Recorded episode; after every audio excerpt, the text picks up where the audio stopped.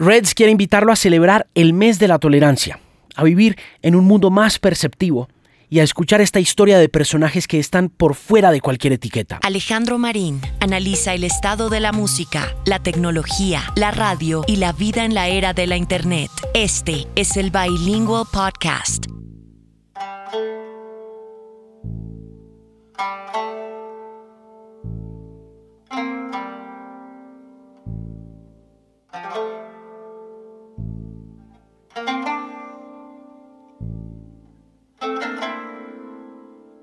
Hay quienes creen que los indígenas, no solo los pueblos aborígenes de Latinoamérica, sino todos los pueblos aborígenes de todo el mundo, son incultos y atrasados. La raíz de ese estigma de intolerancia radica en ese constante y coloquial uso de la palabra indio para referirnos a alguien que es grosero o de malos modales e incluso que no comparte nuestros valores culturales o el entorno en que nos movemos constantemente. Pero empecemos por decir que la palabra indio, como se le aplicó su uso en el descubrimiento de América, está equivocada. Partamos de la base que Colón y demás conquistadores y extranjeros que pisaron nuestras tierras en aquella época estaban buscando en realidad una ruta comercial que los acercara a la India. Así que desde un principio, el uso del término indio ha sido una equivocación. Y por supuesto, la creación de la etiqueta indio en nuestra sociedad está llena de grandes errores que han conducido a la discriminación, el racismo y en muchos casos el exterminio.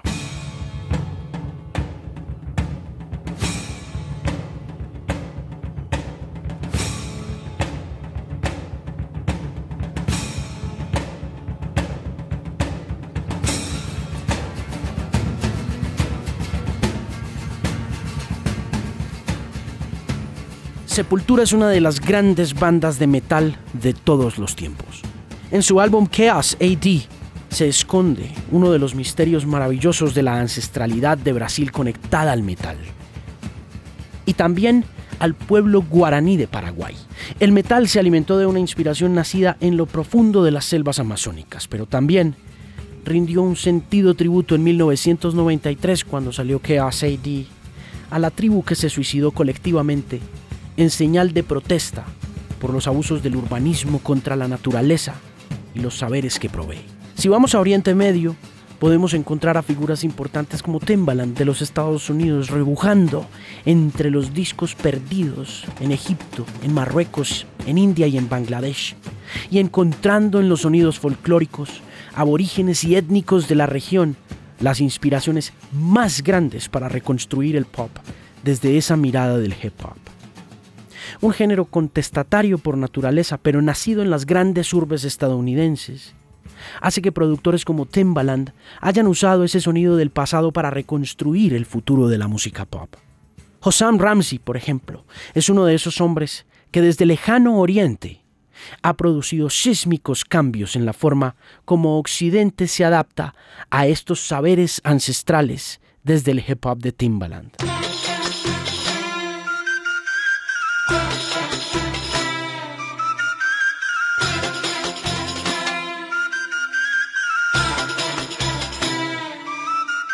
Y es de esa conexión casi cósmica con el entorno, la naturaleza, el baile y la humanidad que se alimentan el rap de Jay-Z para hacer Big Pimpin'.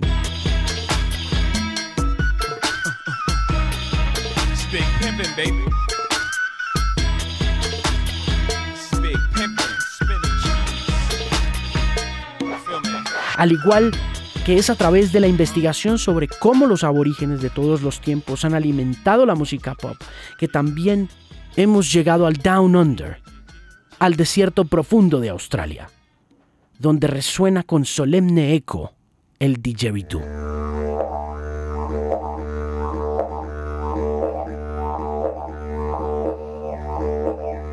El didgeridoo es un instrumento sagrado que utilizan los aborígenes australianos y que data de hace más de 40.000 años. Lo fabrican a base de troncos vaciados por las termitas. En Australia existen miles de termiteros. Se calcula que hay 20 millones de termitas por hectárea. Estas se afanan en construir grandes montañas de tierra y de arcilla. y se meten dentro de los árboles, especialmente en los eucaliptos, que los vacian, pero no los matan. Los aborígenes australianos en el bosque analizan los árboles y si las termitas han terminado de vaciar el tronco de eucalipto es cuando lo cortan para hacer este preciado instrumento. Lo limpian, le quitan la corteza y con una barra de hierro que previamente ha estado en el fuego, la introducen en el tronco y terminan con su vaciado. Así terminan de construir el didgeridoo. Son los propios músicos quienes se encargan finalmente de fabricarlo y de comprobar ese sonido ancestral. Y una de las bandas que ha heredado a través de respetuoso uso y homenaje a sus orígenes el didgeridoo y la ha convertido en un legado de pop para nuestras épocas, tiene también nombre de tribu.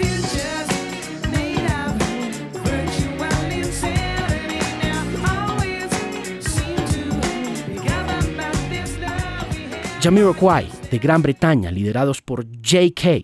y famosos por canciones como Virtual Insanity, son bautizados así en honor a una de las etnias más feroces de la historia de Norteamérica, los iroqueses, conocidos también como la Liga Iroquois, compuesta de diversas tribus que poblaron desde Canadá hasta el estado de Tennessee en los Estados Unidos y que pelearon con furia contra las ocupaciones británica y francesa.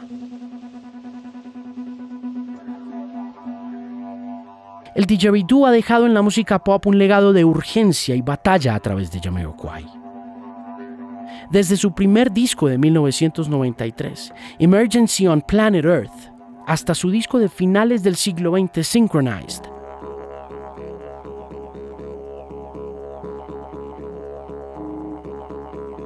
Jamiroquai ha usado el legendario instrumento para no solo poner a bailar a la gente, como lo dice también su nombre, jam, bailar Iroquois, sino para dejar conciencia ecológica a través del legado naturalista y de combate de los indígenas de Norteamérica.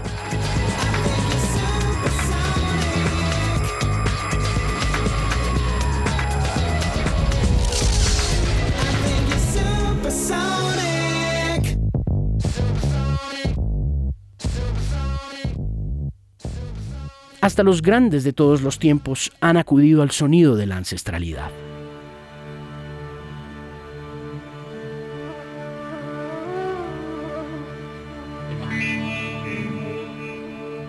En su disco de 1975, Physical Graffiti, Led Zeppelin buscó en Oriente Medio y en África las raíces del rock and roll por intermedio de otras culturas.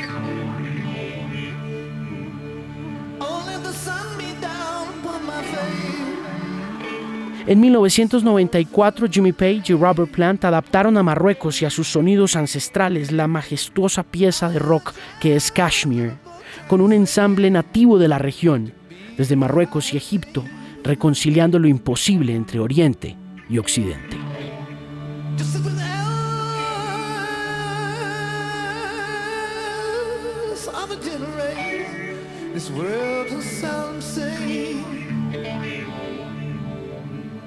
We talk of days from which they sit and wait. When all will be revealed.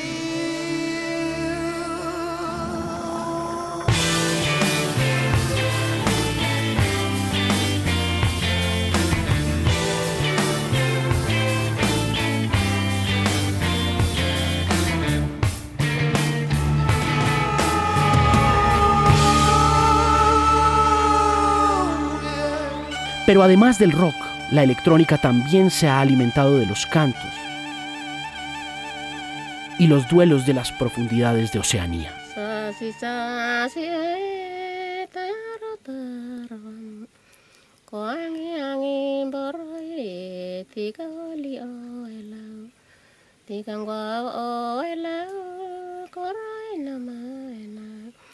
sa si sa si e na ga korma korma rama dama na da ni na indai indai tambe sau i tambe tai na mauri tambe tangone ini ta ti ai ro yang sa si sa si e quan rau ma tau le ro ngoài lai e le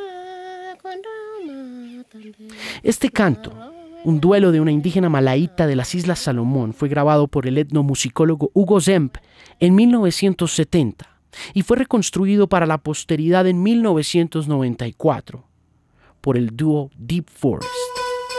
La canción, llamada Death Lullaby, se convierte en una sweet lullaby 20 años después.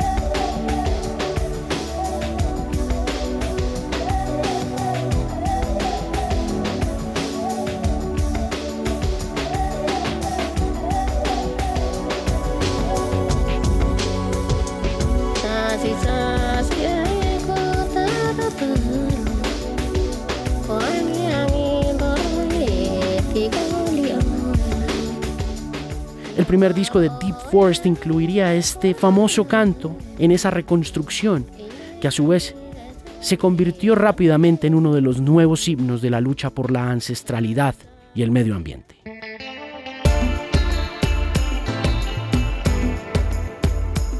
Y recientemente podemos encontrar también sonidos de la ancestralidad en la música moderna de nuestros propios representantes colombianos. El grupo Mitú ha puesto el espíritu de Palenque al servicio del baile moderno y el trance electrónico profundo.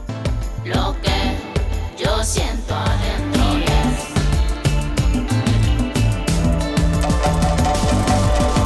Julián Salazar y Franklin Tejedor han usado el espíritu afroindígena de Palenque para hacer vibrar a tierras lejanas desde Estocolmo hasta Berlín, con una mezcla de místico poder cósmico hecho de tamboras, guitarras y secuencias.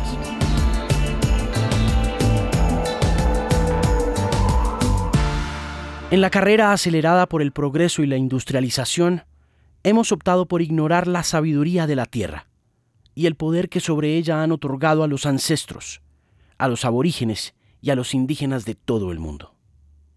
Hace poco circuló una foto de una pequeña tribu en las profundidades de la selva amazónica, una tribu desconocida que nunca antes habíamos visto.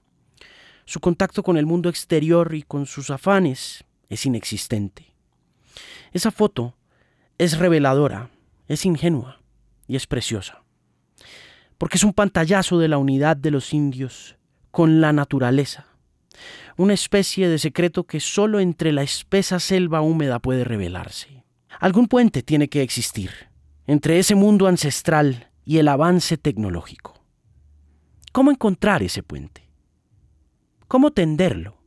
Más allá del respeto a una cultura, las preguntas inquietantes deben solucionarse por la preservación de la especie. Y no solo por la preservación de ella, sino para que nos beneficiemos a futuro, no solo de lo moderno, sino que dicho beneficio no implique la muerte de una cultura o la identidad de un pueblo. Solo así encontraremos el antídoto a la intolerancia, al racismo y a la desaparición de la raza humana.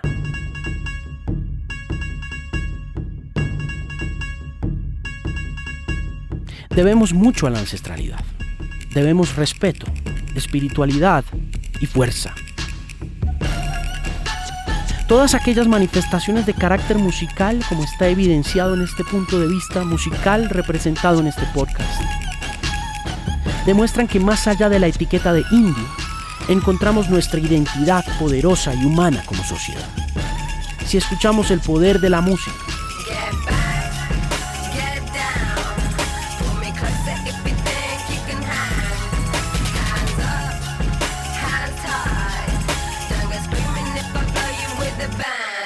y dejamos las etiquetas a un lado, estoy seguro que viviremos cada día más en un mundo menos amargo. Este es el Bilingual Podcast.